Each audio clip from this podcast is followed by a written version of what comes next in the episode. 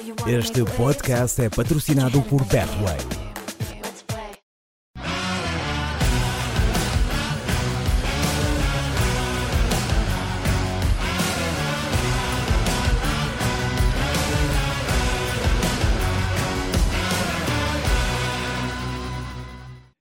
Então, muito bem-vindos a mais um episódio de Planet Eleven, hoje com um convidado muito especial, além do Oscar, do Luís e do Tomás, temos connosco o treinador Daniel Ramos, do Santa Clara. Daniel, muito obrigado por aceitar o nosso convite, para nós é um gosto enorme poder partilhar aqui um pouco do seu conhecimento connosco. Bom dia. Bom dia. Uh, Mister. É um prazer uh, também para mim, é um prazer para mim, enorme é... para mim estar com vocês.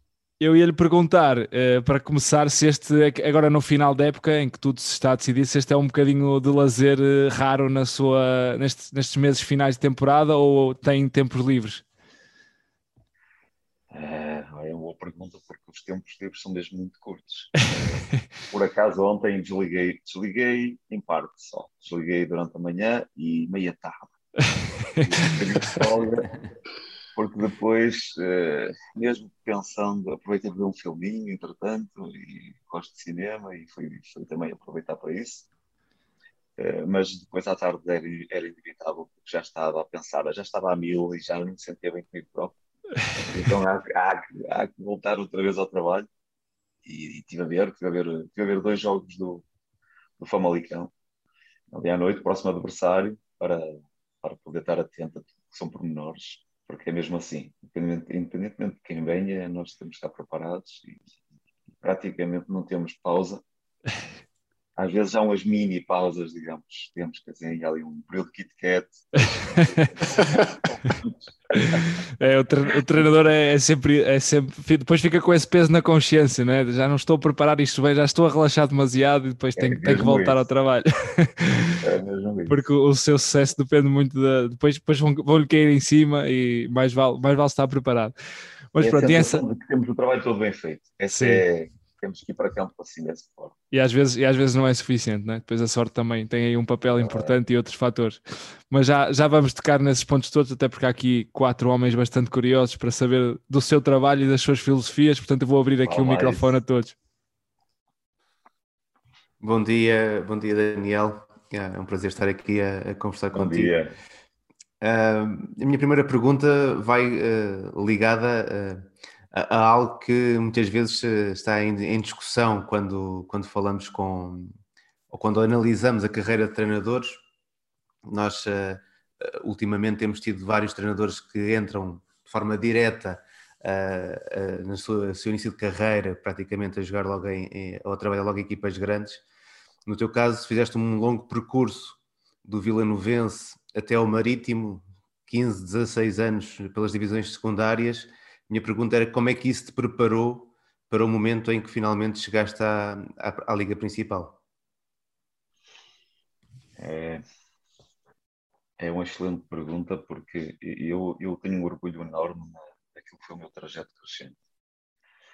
Nada contra o aparecimento de treinadores mais rápidos, não, não sou contra. É, percebo, percebo as oportunidades, estamos num, num, futebol diferente daquilo que era alguns anos atrás, não só para os treinadores, também para os jogadores.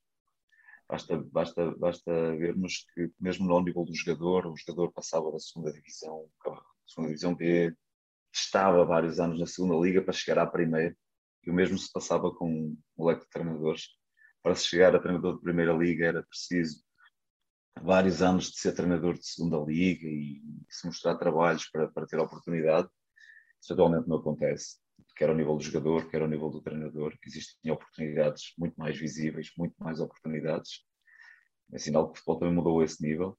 Um, mas esse, todo esse tempo de, de, digamos, de palmilhar, de, de andar de passo a passo, de dar, dar às vezes algumas cabeçadas e ter que voltar atrás, e eu aprendi muito com o erro, aprendi muito com aquilo que, que não devia fazer, aprendi muito também com aquilo que me foram uh, passagens, quer como treinador adjunto, quer depois como treinador principal uh, nas várias divisões e dar ilações, perceber o certo, perceber aquilo que era o meu caminho e foi tentando uh, melhorar, tentando perceber que um líder precisa às vezes de errar para depois ser melhor líder e precisa de assumir responsabilidades para também o ser melhor líder à frente.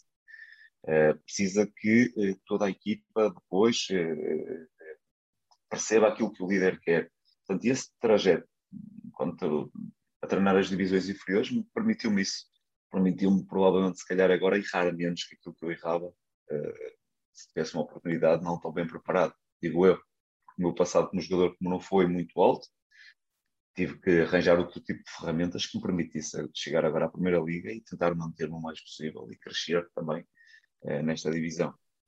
Portanto, foi um bocadinho por aqui, foi eh, ter experiências, ter vivências, melhorar, melhorar, melhorar, corrigir, eh, errar, melhorar.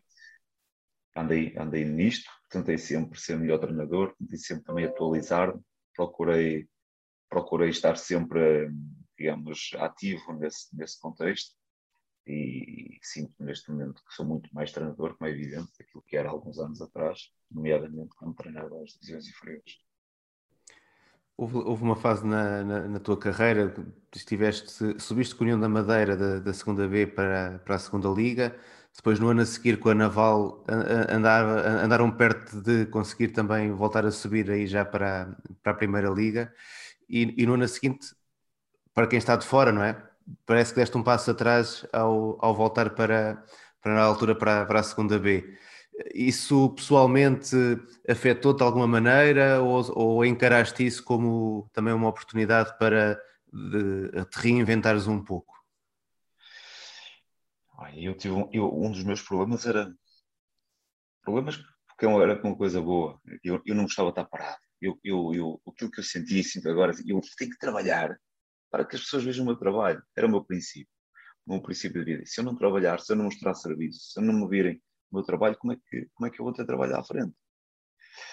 E dentro desta lógica, que por vezes eu, houve determinados momentos da minha carreira que eu arrisquei, e arrisquei mesmo muito, em, em, querer trabalhar porque não consegui dizer não ao presidente, porque ele foi muito persuasivo e, foi, e pronto, e apelava precisava de ajuda, aconteceram vários, vários, vários casos eh, de pedidos e eu acabei por aceitar, acreditava em mim, acreditava que quem estava comigo e tinha a convicção de que podia melhorar o trabalho que estava a ser feito nesses clubes, me pediam ajuda. Então, foi dentro desta, desta, desta lógica também que eu, uh, por vezes, arrisquei dando passos atrás. Mas também é uma coisa certa, que é quando eu dei passos atrás, normalmente eu correu-me bem. Eu consegui dar passos à frente a seguir isso permitiu-me também ter, ter, ter a noção de que, ok, foi arriscado, mas valeu a pena. É, mesmo por causa daquilo que eu falei um bocadinho, era o querer mostrar, o querer fazer, o tentar. É, hoje, se calhar, tinha feito de uma forma diferente. Se calhar, esperar mais, é, lá está, são as tais aprendizagens, mas que no momento, eu nunca tive um empresário até há pouco tempo atrás e pronto, e, e, e, tinha tomado decisões por mim. E aquelas decisões são muitas vezes no momento, é o telefone que toca, é o presidente que liga. Pá, mister, precisamos de si. E são decisões em horas que têm que ser tomadas. E vou, não vou, não vou, não vou. E quando se está parado, se precisa de, de mostrar, se quer chegar mais alto, eh, lá está, a tal oportunidade que nós queremos tê-la para mostrar serviço, para possivelmente alguém mais acima que se lembre de nós, que nos dê essa sequência de crescimento. Oh, oh Mister, ser treinador em 2021 um, ehm, e ser treinador em 2001, quando começou, agora há a ideia que os treinadores, uh, sobretudo nas equipas, quanto mais se cresce, mais isto acontece. Não, não sei se é verdade ou não, vou-lhe perguntar isso: que é o treinador é mais um homem que olha a 360 graus o clube e menos focado se calhar só no campo, como poderia acontecer noutros tempos, ou isto também já acontecia e agora é mais visível? O treinador tem que, tem que reunir com o presidente, tem que reunir com departamentos diferentes, tem que olhar para várias coisas no clube e não só para a equipa. Isto é verdade ou, não acontece, por exemplo, na sua realidade? Acontece, claramente. Agora, cada vez mais, eu, eu, eu, eu, embora eu fui, já era muito assim, eu era muito vestir a camisola né, do clube, sofria bastante para aquilo que era também o lado do dirigismo. Eu digo porquê? Eu sofri um bocadinho enquanto, enquanto filho de um dirigente. Meu pai foi dirigente de futebol, fui diretor do, do departamento de futebol, foi presidente do Rio Ave, não era do Rio Ave, portanto, eu como filho, e praticante na altura, eu sofri esse lado também, daquilo que era uma gestão, daquilo que era procura de se arranjar dinheiros, de ter, ter as dificuldades financeiras para se pagar. E eu coloquei-me, quando, quando passei para o lado de, de treinador, coloquei-me muito nesse lado também de poder ser uh, um elemento de ajuda a que as coisas resultassem. Uh, e então uh, houve sempre uma preocupação da minha parte de tentar corresponder ao máximo, de poder também ser mais um, um elemento de, de, de que estava receptivo a que o clube não, digamos, não entrasse em loucuras. Porque eu tivesse a possibilidade de contratar, contratar não interessa quem, mas não, não o fiz de uma forma desmesurada. Tentei sempre ser equilibrado, porque desde cedo, e também se calhar muito devido a isso, eu percebi que isso era um, um erro à frente. E esse erro à frente penalizava, penalizou muitos clubes e continua a penalizar. Essa gestão é extremamente importante para que aconteça. E nos dias de hoje, mais ainda. É, hoje vivemos há 2001, 2002, 2003 havia muito menos sociedades esportivas. Uh, as SADs de hoje requerem outro tipo de requisitos uh, também, há outro tipo de pedidos e de envolvimento por parte do treinador na procura daquilo que é a valorização dos ativos, do retorno financeiro. O treinador, uh, neste, neste, digamos, neste, no atual momento de futebol, parece-me que, que, está muito mais envolvido e receptivo também a que esta, esta informação e esta, este, digamos, entendimento com a estrutura diretiva aconteça, porque é inevitável vivermos daquilo que é um retorno financeiro, daquilo que é uma procura de vender ativos por parte do clube. Por, por, muito que isso às vezes possa prejudicar o seu rendimento no campo, porque o mais fácil é nós dizermos não, não, traz-me um jogador mais caro, pá, e depois alguém se há de desenrascar. É, queremos os melhores, né? É claro.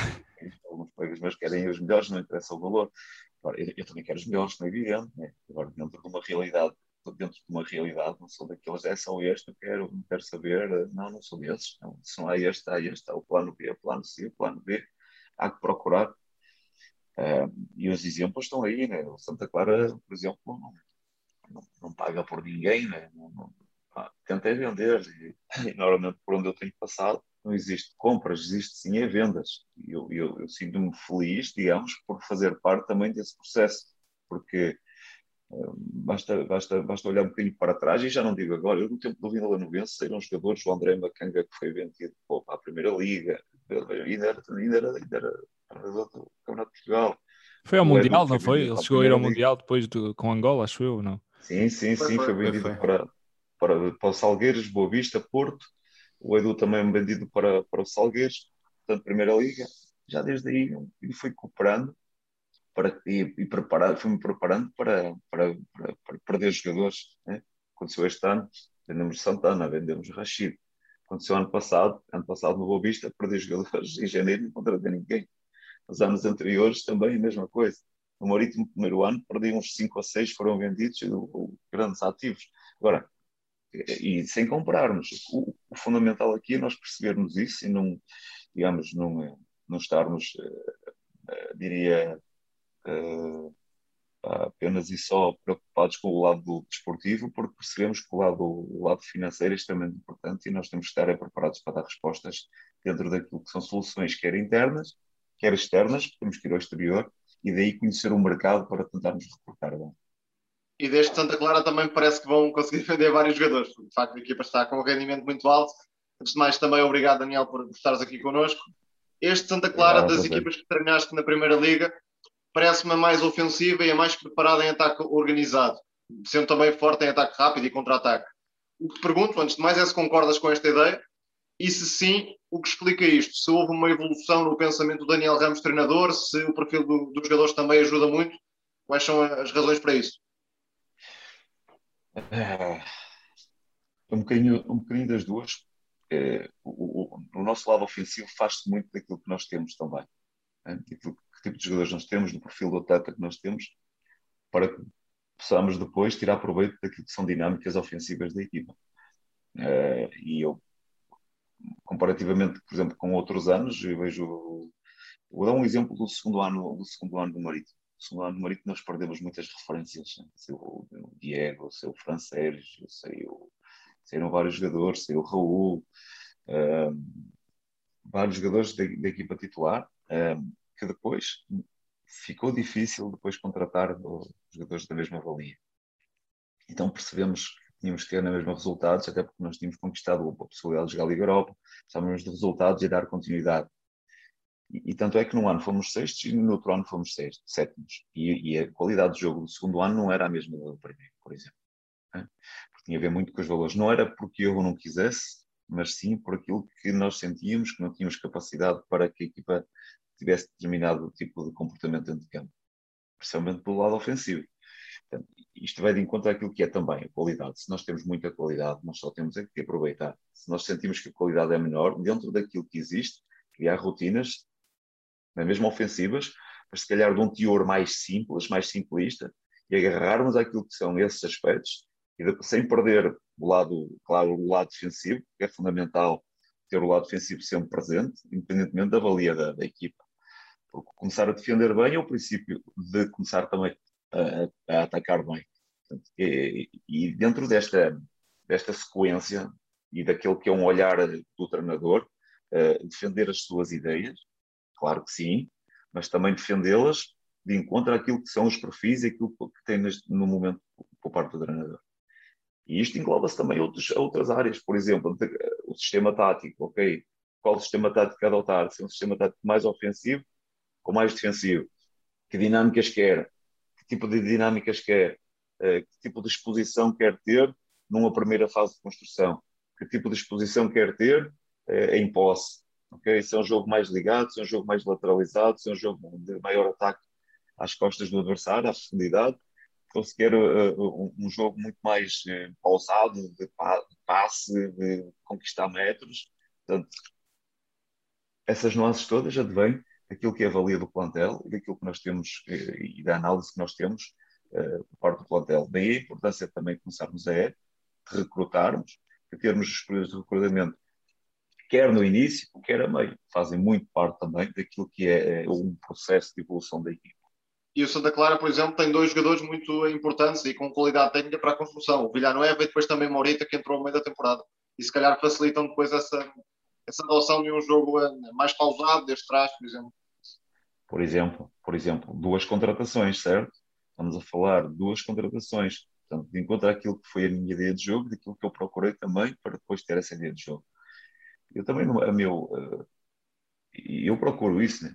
Muitas vezes nós não conseguimos, não conseguimos contratar porque o mercado também é feroz e não é fácil nós conseguirmos encontrar jogadores, ainda mais a custo zero. Estamos a falar de dois internacionais a custo zero. É sinal de trabalho de casa, é sinal de muito trabalho. O Villanova tem quase 30 internacionalizações. O Morita foi bicampeão nacional e internacional pelo Japão. E nós conseguimos contratá-los por mérito, é evidente, mas também de encontrar aquilo que foram as, as, necessidades da equipa. Se eu quis desde o início, lá está, uh, procurar que, que, que, o Santa Clara tivesse uma qualidade de jogo e tivesse construção por trás e tentasse ter, uh, digamos, domínio em muitos dos momentos de jogo, em muito do tempo de jogo, ter domínio e não controle, mas ter domínio do jogo e ter a bola, precisava ter jogadores com essas características. E aproveitei para tentar contratar jogadores de encontrar essas, essas qualidades. Portanto, é, a ideia, ao recrutar e ao trabalhar. E depois é, há o janeiro que permite, se calhar, ajustar ali um outro momento, se possível, tentar sempre acertar. Portanto, feliz, felizmente nós conseguimos acertar, é, mesmo perdendo jogadores de qualidade, perdemos o Tiago Santana, que fez, fez, fez, tirou-nos ali também alguma, alguma qualidade, no, na, principalmente ao lado da finalização. O Rachid, que nos dava também mais construção, mas contratámos por outro lado muito bem. O caso do Morita e de outros que entraram também em janeiro, como o Rui Costa também, que veio, veio trazer outro tipo de nuances à equipe. Portanto, há que, há que que, que se queremos um determinado tipo de, de jogo, determinado estilo de jogo, é fundamental nós termos perfis de encontrar a ideia que nós vamos procurar trabalhá-la durante, durante o ano. Daniel, aqui fica o, abraço que não podemos dar para essa fabulosa ilha, onde já estive em 2007, 2008 e acabei verdade, por verdade. viajar um bocadinho no tempo quando falaste de. Foste visto o filme, portanto além de perguntar que filme é que viste nesse tempo livre, lembrei-me porque nos poucos tempos livres também ia ao, ao, cinema ao Parque Atlântico, mas como é logo ao, logo, ao lado dos campos de treino, não dava para a gente também pensar muito bem na, no tempo livre do Santa Clara. Mas principalmente, tinha aqui uma pergunta e vou já antecipar essa pergunta dentro, dentro daquilo que respondias ao Tomás. olhando para o Carlos Júnior, um, cada jogador tem as suas características, mas lembrei-me também do, do, Fernando, que também jogava no Santa Clara. Um, uhum. Ou seja, são jogadores com skills bastante semelhantes dentro daquilo que também estava a falar. Ao nível desse, desse recrutamento, e disseste que conseguiste felizmente contratar bem, esse processo de contratação, como é que é feito, nomeadamente no Santa Clara, e a importância que isso tem ao nível da, da tua ideia de jogo? Ah, é só dizer que também felizmente foi eu que contratei o Carlos Júnior não para Santa Clara, embora tive alguma influência, e posso dizê-lo, quando me perguntaram a opinião, eu disse não olhem para trás. Mas ele, ele, ele entrou em janeiro no Rio Ave, quando eu, eu, entrei em 2 de janeiro no Rio Ave, e ele foi um dos jogadores que entrou em janeiro para o Rio Ave. Okay? Portanto, também foi uma contratação minha para o Rio Ave, e ainda bem que ele está-se está a sair bem. Eu, desculpa, depois perdi-me um bocadinho a pergunta, reformula só a parte final, por favor. Relativamente à, à, contratação, ou seja, como é que é feito esse, portanto, okay, nós só vemos o momento em que o jogador eh, dá o, dá o bacalhau e coloca o cascola ou veste a camisola, Sim. E portanto perceber esse lado B, como é que isso funciona, até chegar à decisão, ou seja, como Sim. é que é feito esse, esse processo. Normalmente, eu vou falar em termos, em termos generalistas, nós aqui no, nós no Santa Clara ainda temos contrariedade, nós não temos um departamento de scouting que nos complica ainda mais, que obriga que os treinadores sejam também scoutings, digamos assim. Exatamente. temos esse trabalho, esse trabalho acumulado que temos que repartir quando nos chegam jogadores e chegam-nos muito a parte de empresários, para o nosso departamento de futebol para analisar, que eles também analisam, nomeadamente o, o Diogo Alma, que é o responsável por, por, por futebol, é ele que normalmente vai também analisando e depois pede-me a minha opinião e vamos distribuindo tarefas e eu reparto, reparto também, devido com a equipa técnica, as análises. E quando nos chama a atenção determinado jogador, uh, nós partilhamos essa informação. Sim, gostei deste jogador, este jogador merece ser uh, observado por outros e continuar a ser observado. E, e, e, aí existe uma avaliação mais exaustiva. Passamos por, uh, lugar de ver dois jogos, passamos a ver cinco, seis, eu posso-vos dizer que eu vi, antes de contratar o Maurita, vi oito, mas já vi oito, porque dava gozo ver. Dizia, ah, ele joga sempre bem, que alguma coisa está errada, deixa cá ver. Eh, e deu-me gozo, portanto, tem a ver muito aquilo que, que muito nos chega e de um conhecimento também que vamos tendo de ano para ano, porque isso também é importante.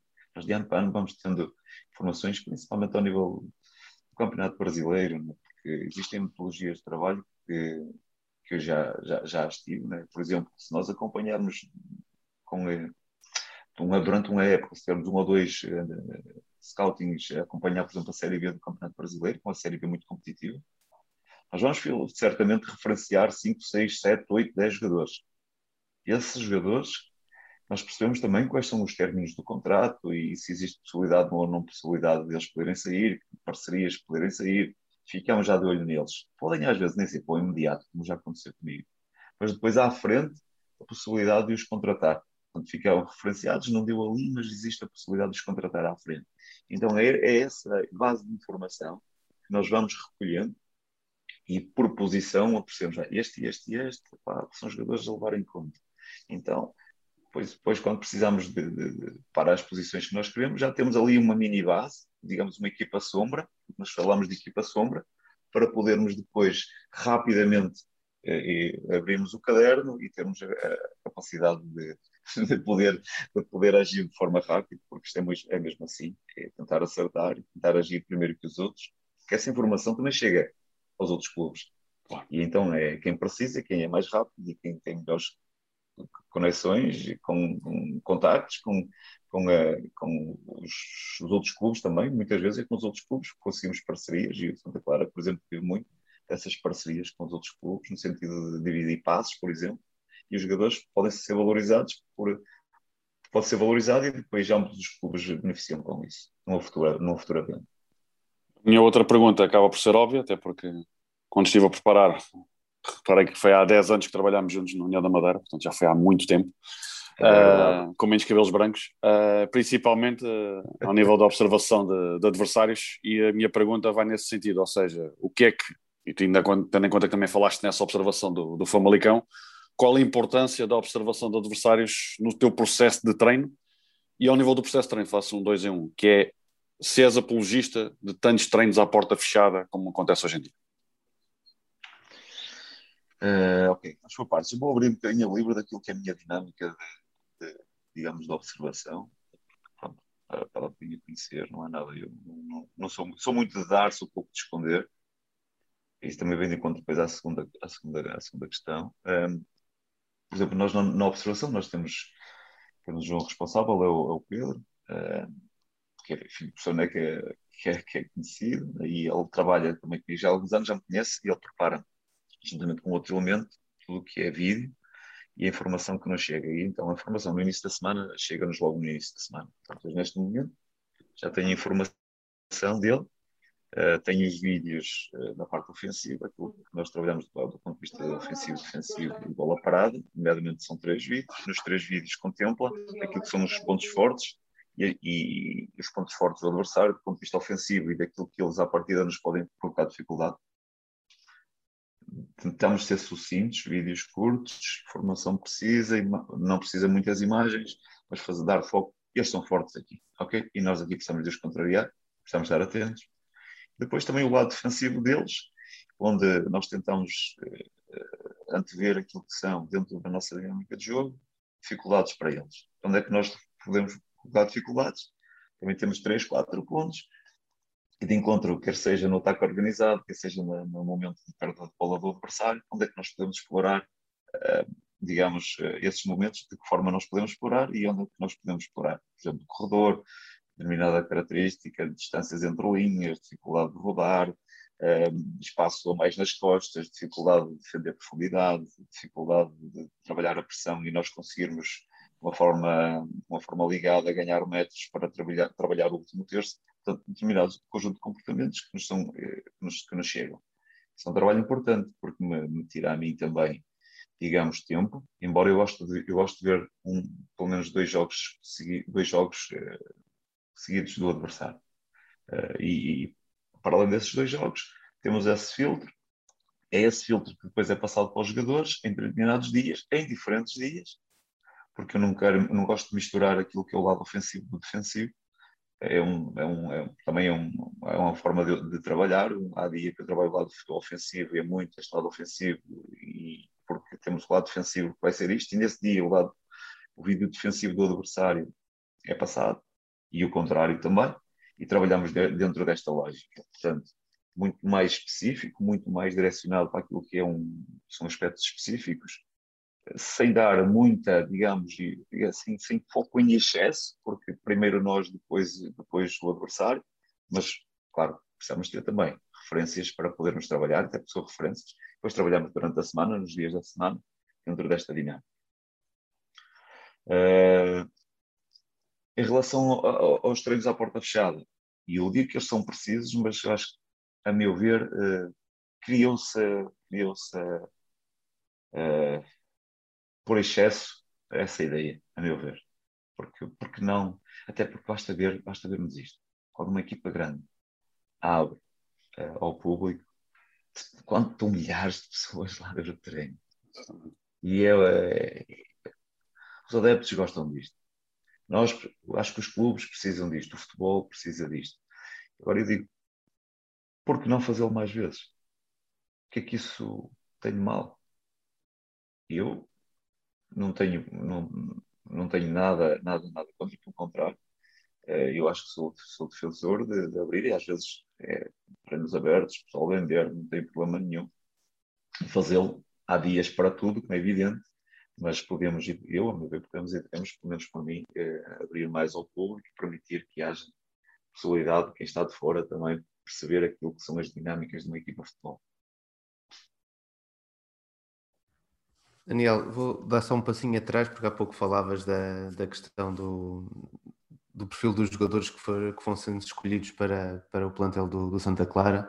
E, e, esta época chegou um jogador ao Santa Clara, o Mansur, uh, que chega como lateral esquerdo, mas que tem muitas vezes sido utilizado por, uh, por vocês, na, no fundo, como um terceiro central, na, na dinâmica que impõe uh, a, a, fazer uma linha de 5 a, a nível defensivo. Essa característica já a tinhas identificado no jogador ou eh, é algo que, a partir do momento em que estás a trabalhar com, com ele, uh, foi trabalhado só depois de, de, já o teres como, como teu jogador? Olha, ainda bem que fazes essa pergunta, porque há um bocado, quando estava a falar, estava, pensei no Mansur. Eu pensei no Mansur eh, porque foi daqueles jogadores que eu contratei a dedo. É mesmo uma contratação a dedo. Eu vou explicar porquê. Porque desde o início, desde início defini que, que iria, iríamos construir a três, iria haver uma forma, eh, uma, uma ideia de jogo assente numa construção a três pelo lateral esquerdo. E desde a pré-época que o fizemos. E desde o momento que eu uh, defini que iria ser a nossa forma de construir, eu precisava de um defesa esquerda, tinha João Lucas, que era um lateral esquerdo um bocadinho diferente, mais projeção ofensiva. Eu precisava de um lateral esquerdo que me desse construção a três, que fosse forte do ponto de vista defensivo, que fosse robusto do ponto de vista defensivo, que tivesse duelo, que tivesse bola aérea, que me desse capacidade de equilibrar a equipa nesse momento. Okay? E, e, foi mesmo o caminho que eu fui à procura, uh, foi encontrar um lateral esquerdo com essas características. E daí a contratação do Mansur, porque o Mansur tem 1,83m, é forte fisicamente, bate-se muito bem nos duelos. Apesar de ser um jogador que tem power para poder ir no, pelo lado ofensivo, ele eh, primeiro foi perceber essa posição e há um determinado momento que nós libertamos o lateral esquerdo para ele poder ir envolver-se nas jogadas é principalmente na aceleração do jogo esquerda, eh, onde ele pode fazê-lo sentindo que existiu espaço e possibilidade de criar superioridade numérica pelo corredor dele. E, e, e, nomeadamente, isso acontecer principalmente quando nós já estamos no, no terço ofensivo uh, próximo da baliza adversária. Tirando daí, ele é, um, ele é um jogador que funciona como central, alimenta a três e joga. Portanto, tendo em conta aquilo que foi, eh, um, digamos, a minha ideia de jogo, e, e, foi uma contratação muito específica, tendo em conta aquilo que eu procurava para, para a equipe. Portanto, tem a ver muito com aquilo que é, que é a tal necessidade, o tal perfil que nós queremos de encontrar a nossa ideia de jogo. E juntando essa adequação dos perfis, pensas que é muito importante a estabilidade que de certa forma também encontraste no, Santa Clara, num país que por norma dá pouquíssimo tempo de, de trabalho e pouca estabilidade aos treinadores em geral, porque o Santa Clara, nota-se, eh, para quem vê de fora, que é uma equipa com rotinas muito adquiridas nesta fase. Sem dúvida, sem dúvida. E a estabilidade, eh, a estabilidade, neste caso vem uma estabilidade que vem de cima para baixo. Muitas vezes a liderança até conquista-se de baixo para cima, envolvendo os dirigentes que estão connosco, que é uma liderança difícil, mas uma liderança boa. Neste caso, existe uma liderança muito democrática por parte do nosso presidente, que delega responsabilidades principalmente do Diogo Alma e mim, que somos, somos os principais responsáveis pela equipa, pela, e, e, e, essa responsabilidade que é boa, também é uma responsabilidade eh, que nos dá, eh, digamos, eh, estabilidade, porque se temos total confiança por parte de quem nos, quem nos eh, digamos, dirige, nós sentimos que é uma, que é uma confiança e, e, e responsabilidade que são muito positivas. Não é aquele ambiente tenso, aquele ambiente de, de estarmos sob tensão elevada, sob pressão elevada. Não. E isto eh, é notório mesmo quando os resultados não, não acontecem. Normalmente temos no tens o resultado negativo, já tens ali um franzer, epá, dois resultados negativos já, já existe uma cara, então daí para a frente é tudo um ambiente mais pesado. E eu não sinto isso aqui no Santa Clara. Sinto sim é que existe eh, confiança porque, eh, porque, a confiança também se conquista, como é óbvio, né? e conquista-se por aquilo que se vai fazendo no dia a dia. Essa confiança também o treinador e, e, e, a sua equipa técnica e os jogadores passam essa confiança para, para, para a estrutura, porque percebem, a estrutura percebe que se está a trabalhar bem e é uma questão de tempo para os resultados aparecerem. Depois, como, como falaste bem, percebemos o crescimento, percebemos aquilo que são comportamentos que, são, que estão já assimilados e se vê crescimento e se, melhoria, se vê melhoria nos automatismos, nas dinâmicas, vê-se uma equipa uh, competitiva, equilibrada uh, no seu todo, onde trocas e não se nota diferenças, isto é muito bom sinal. É sinal de que todo o trabalho está a ser feito, está a ser assimilado, está a ser reportado para jogo e vemos crescimento. E vemos uma forma de estar e uma forma de jogar e o que eu chamo de ideia de clube, esta ideia de clube, acho que é uma ideia de clube que deve ser mantida. Já tivemos conversas ao nível da estrutura, que é, ok, independentemente da, da minha continuidade ou não, acho que o Santa Clara beneficia por ter esta ideia de clube.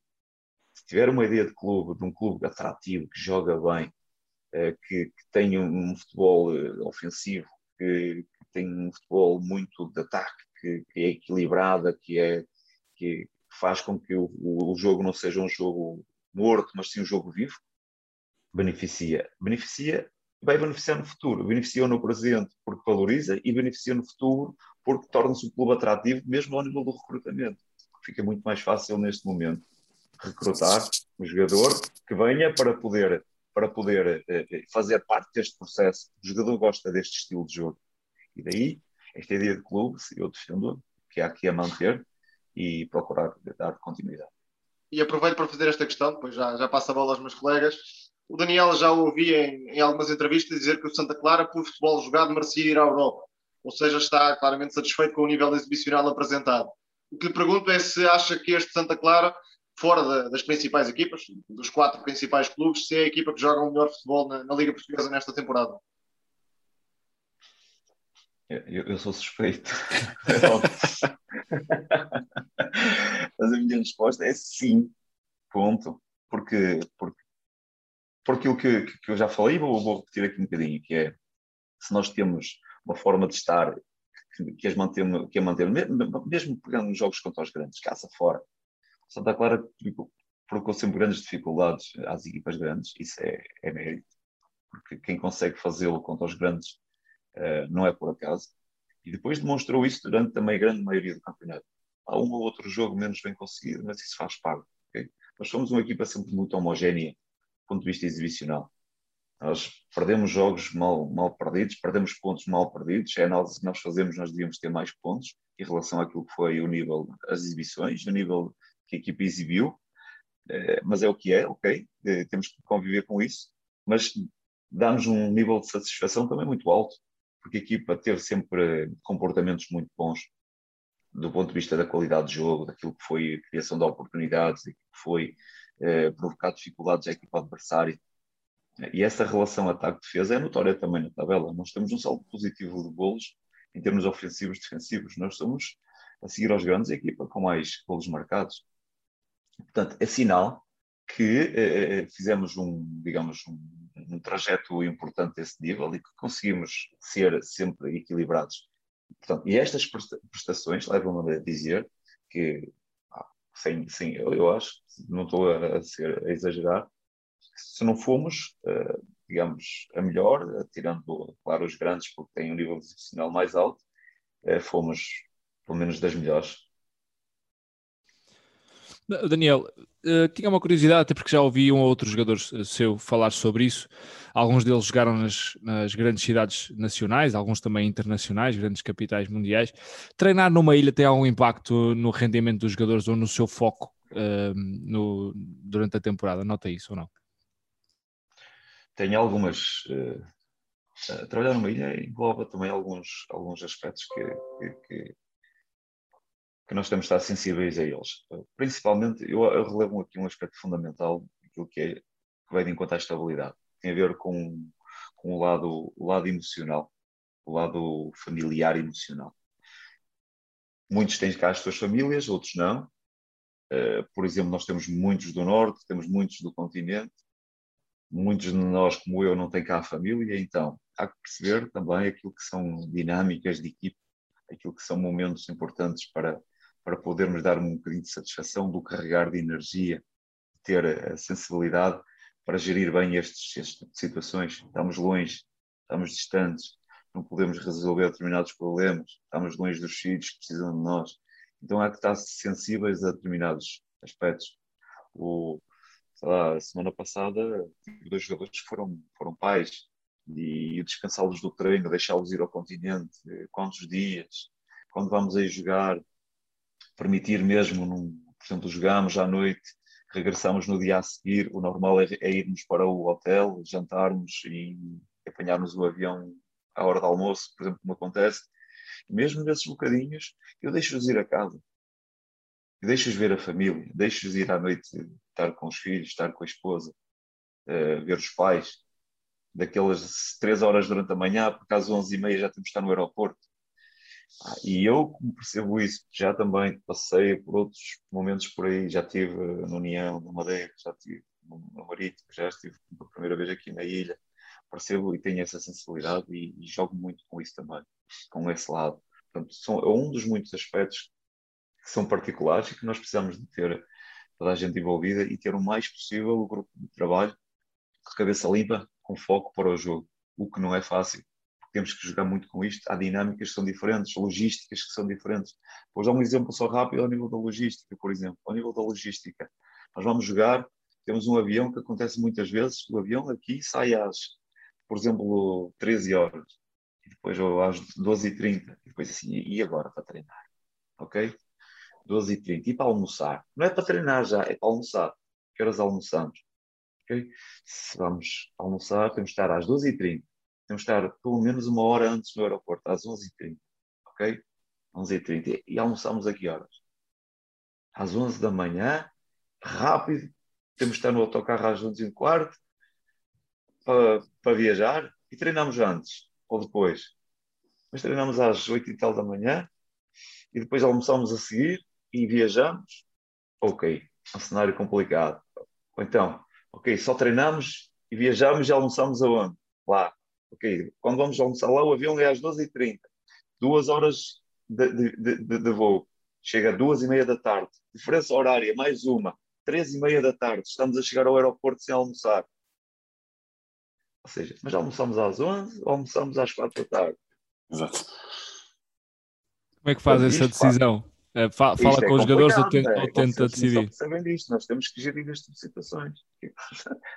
o que é que nós fazemos? O que é que temos feito ultimamente? É treinar cedo, é, é, sair para o aeroporto atempadamente, é chegar ao aeroporto e tem uns snacks para comer. Comemos no, no, no espaçozinho do aeroporto e já com, temos, já não podemos levar bebida, já temos que comprar a bebida lá dentro e temos que comer lá dentro. E alguns até comem durante o voo porque ainda não têm fome. E de 15 a 15 dias.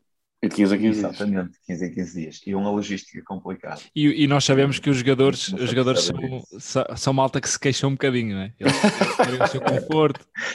Não agradamos a todos, mas há que sensibilizar e fazê-los perceber mesmo isto que eu expliquei, que não tem, não tem como. Temos que arranjar soluções, porque os problemas também desta, de estarmos aqui numa ilha e da dificuldade de voos acontece e nós temos que arranjar as soluções. Daniel, no, no Santa Clara tem, tem- tens aí a oportunidade de, de treinar um conjunto de jogadores que, que têm também experiência internacional. O- já, já falámos há pouco do Morita, do Villanueva, do o Lincoln, o Rashid, que, se- que saiu.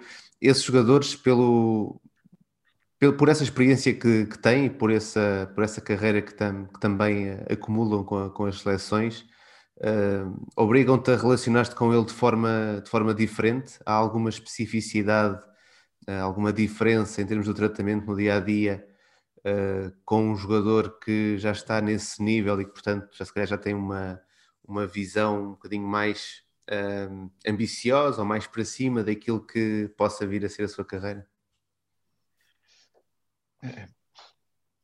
É, é normal que, que, que, que às vezes, mesmo a equipa técnica tenha uma maior afinidade com um ou com outro. Um, e às vezes eu- a empatia com um e com outro pode ser ligeiramente diferente, mas uma, uma regra minha eh, para, o- para, para o grupo de trabalho é que todos são importantes. Todos são importantes. Todos merecem respeito, todos merecem atenção, estando ou não a jogar, sendo ou não convocados, todos merecem atenção, todos merecem importância. Chamamos toda a gente, falamos com toda a gente, temos, tentamos ser, eh, estarmos atentos àquilo que são sinais também de, de- de necessidade de contacto, de, de comunicação, porque a comunicação eh, revela-se de extrema importância num grupo de trabalho. E quando queremos eh, tirar proveito do jogador, quando queremos ter um grupo de trabalho saudável, nós precisamos de, de- ter este, isto em atenção. Eu não, não me vejo a dizer ah, que ele não conta para o total ele não, não joga, não é preciso. Não dá. Falamos, incentivamos, corrigimos da mesma forma no treino, passamos informação da mesma forma. Se tivermos que dar uma dura, damos uma dura. Se tivermos que incentivar, incentivamos. E existe isto. Agora, existe também, às vezes, é uma necessidade comunicacional, uma necessidade de, de, com um ou com outro, termos algum tipo de cuidado. Por exemplo, na barreira linguística acontece uh, principalmente com. Eu tive este ano com Shariar, um iraniano que só falava iraniano e inglês um bocadinho, falava persa neste caso, e inglês um bocadinho. O Morita, inglês muito, muito pouco, quase nada, só japonês, dificuldades da barreira linguística, ter algum tipo de cuidados, como é que ele percebe a informação, como é que ele percebe a mensagem dos vídeos. Ou seja, existe logo o tipo de, de forma de, de, de, nós interagirmos com eles ao nível da comunicação. Passa a ser muito mais através do quadro tático, muito mais através da intervenção com exemplos.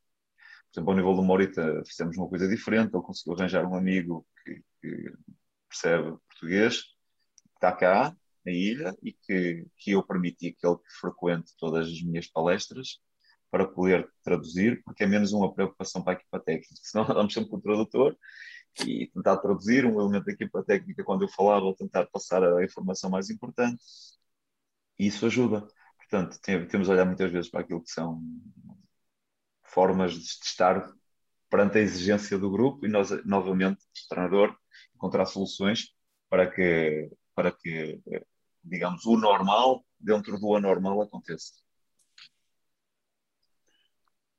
Daniel, Agora, essa questão. Diz isso. Era a questão da. A diz que a linguagem universal do futebol, mas aqui convém frisar que não é bem assim tão universal. E já sabia dessa história do, do Morita, da, da tradução, e realmente é, é, incrível. E aquele lado B que também falaste da, das viagens. E aqui só, só puxar também um bocadinho atrás da tua passagem pela segunda vez, já tocaste em alguns nomes e queria falar de alguns craques na altura que te chamassem a atenção, sendo teus jogadores ou adversários, e que depois acabaram por chegar lá acima. Uh, portanto, aqueles que te chamaram mais a atenção, porque normalmente nesse patamar uh, as pessoas não veem tantos jogos, uh, mas acabam por também se destacar alguns jogadores que depois dão esse passo à frente na carreira e, portanto, destacar esses, esses craques que na altura viste e que depois acabaram por dar o salto e que te espantaram a jogar na segunda B. Eu acho que assim, de repente, assim, eu falei um bocadinho e olha, falei um bocadinho, eu vou passar um tempo do Vilanovense. É, vou falando, olha, o, exemplo do André Macanga, que era um médico, ele, eu vi o André Macanga jogar no, no Arrifanense, no jogo da Taça Portugal contra nós, e disse ao meu presidente: é, vocês vão buscar este gajo, joga muito baixo de médio, está aqui, jogava na, pronto, uma divisão inferior. E no ano assim, foi, e, e no, momento, foi a seguir, não sei se foi em janeiro até, foi assim, fomos buscá-lo lá está, é um daqueles exemplos que eu percebia que ele ia chegar mais à frente. Tanto é que estamos a falar da terceira divisão e ele veio depois para a terceira divisão, o Vila Novense terceira divisão, né? Subiu, nós subimos divisão e ele entrou, isto foi isto, ele entrou em janeiro. Ele foi e chegou à primeira liga dois anos depois. E foi jogador do Porto dois ou três anos depois. Portanto, um jogador que jogava na terceira divisão e jogou na primeira liga dois ou três, duas ou três épocas depois. Um, e via-se às vezes valores, por exemplo, eu falo vou falar do, do Costinha, Costinha que está aqui comigo agora. Eu estava no Famalicão e o Costinha era jogador do, do Lusitano de Moinhos. É, e ele marcou, não sei se vai 17, 18 golos esse ano. Uh, jogava às vezes médio ofensivo, outras vezes jogava até no corredor esquerdo, e ele vinha para dentro e tinha facilidade de fazer golos e assistências. Eu tentei contratá-lo, ali, jogámos contra eles na fase de subida e eu disse, este, este jogador tem qualidade. Tentei trazê-lo para, tentei levá-lo para o Famalicão para a segunda liga, eu não consegui porque ele foi para o Setúbal para a primeira. Portanto, um salto do Campeonato de Portugal para, para a Primeira Liga, portanto, um jogador, não, chegando às vezes a nível alto, mas há muitos jogadores, que têm capacidade fazer aquilo que fez o Costinha, aquilo que fez o André Macanga, aquilo que fizeram outros jogadores, porque, porque tem valor, né? E sei lá, há jogadores que, há jogadores que eu ainda que eu vi assim, ah, estes tiveram, sei lá, vou falar de um exemplo do, do Feliz, que foi meu jogador, Famalicão. Um jogador que tinha capacidade para jogar a Primeira Liga, estranhamente poucas oportunidades na Primeira Liga, porque às vezes não são proporcionadas. E, e, e, e isto acontece, é o dia a dia do nosso, no nosso futebol, que é qualidade existe, há que apostar e há que eh, conseguir analisar muito bem. Eh, não é fácil, admito que não é fácil que se aposte, digamos, em 3, 4, não, Mas eu acho que é, há um espaço razoável que se possa apostar por época num jogador, pelo menos, do Campeonato de Portugal, no mínimo da Segunda Liga. Mas já falo de um salto grande, qualitativo, Campeonato de Portugal, Primeira Liga. Não é fácil. Às vezes tentamos. Por exemplo, este ano tentamos. O André Mesquita veio Campeonato de Portugal para a Primeira Liga. Ok, mas percebemos que ele precisava passos intermédios. Então, há que dar um passo abaixo para tentar ir dois acima e é preciso, preciso uh, reconhecer isso. Não é fácil acertar, é certo, mas existe valor. E esse valor nós temos que estar atentos e é procurar, que faz parte tá, do, do, departamento de scouting também, porque eu repito outra vez, novamente o treinador, eu vou vendo, por exemplo, o Campeonato de Portugal, infelizmente passa mais atualmente, mas se não passar na televisão, como é que eu consigo ir ver Campeonato de Portugal com o trabalho que nós temos? Exatamente. Não consigo. Não há tempo para tudo, não? Não tem tempo para tudo. Então, é as equipas, lá está as equipas multidisciplinares com capacidade de resposta que conseguem estar no terreno e são os olhos do treinador nesse momento e que conseguem depois informar. Portanto, é um trabalho conjunto, precisamos uns dos outros e temos que, que temos que trabalhar nesse sentido. Oh, Mister, para fechar mesmo, tinha aqui uma curiosidade, já que estava a dizer que agora vê Campeonato de Portugal na televisão. Felizmente já temos mais acesso, não só no futebol, mas a todas as modalidades, cada vez passam mais na, na televisão e somos capazes de ver mais coisas. Um, o Mister vê jogos de futebol, nós que todos que comentamos jogos e narramos jogos, vê jogos de futebol, consegue vê-los com som na televisão ou chateia-se muito com as, as barbaridades que vamos dizendo de vez em quando? Ah, eu vejo para rir um bocado.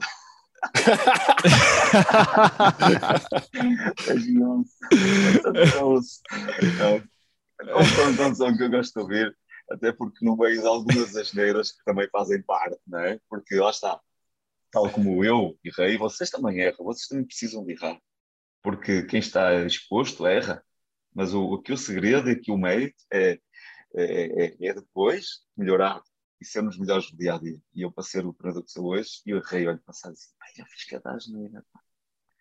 E, e, e não me revejo nisso, mas felizmente corrigi muitas delas. Se calhar ainda continuo a cometer algumas.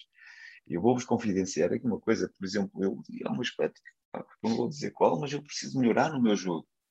E eu, eu vou falar hoje com a minha equipa técnica, porque regressamos ao trabalho, eu preciso perceber isso, o que é que temos que melhorar nesse aspecto e eu, como principal responsável, que sou eu responsável total, e sendo responsável total, sou eu que estou errado, mesmo às vezes não fazendo parte daquilo que são, digamos, as minhas principais funções, eu sou eu, sou eu que tenho que passar, uh, tenho que corrigir isso junto à minha equipa, eles têm que perceber aquilo que eu quero, a minha mensagem. E eu preciso melhorar isso, essa minha faculdade. Uh, eu preciso do, da ajuda deles. Então, juntamente, vamos ter que perceber o que é que nós podemos fazer nesse momento e, e fazer uma autoanálise, porque queremos melhorar no futuro.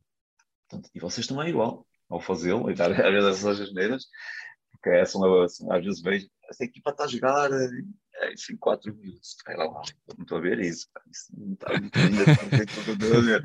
É no outro canal, está, a dar no outro canal, está a dar no outro canal. Deixa-me mudar, deve ser aqui ao lado.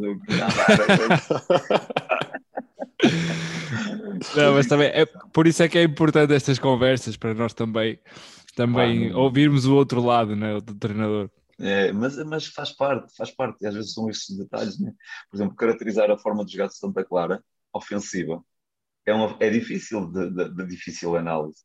Depois olhar como é que o Santa Clara ataca, como é que o Santa Clara defende, mas não ataca da mesma forma que defende.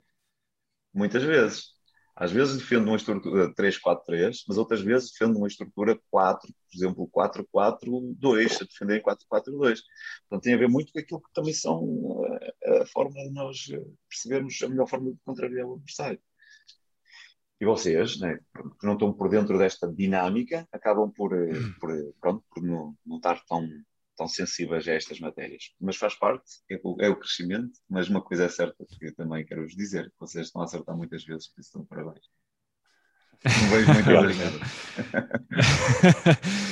Mister, muito obrigado por este bocadinho, Nada. por esta conversa. Muita sorte para o resto da época e para o resto da carreira. Obviamente, vamos estar aqui a, a, torcer e a acompanhar a carreira do Daniel. Um abração. Um abração aí para Até todos. Até à próxima. Obrigado por este bocadinho. Fiquem bem. Obrigado, Obrigado. Obrigado.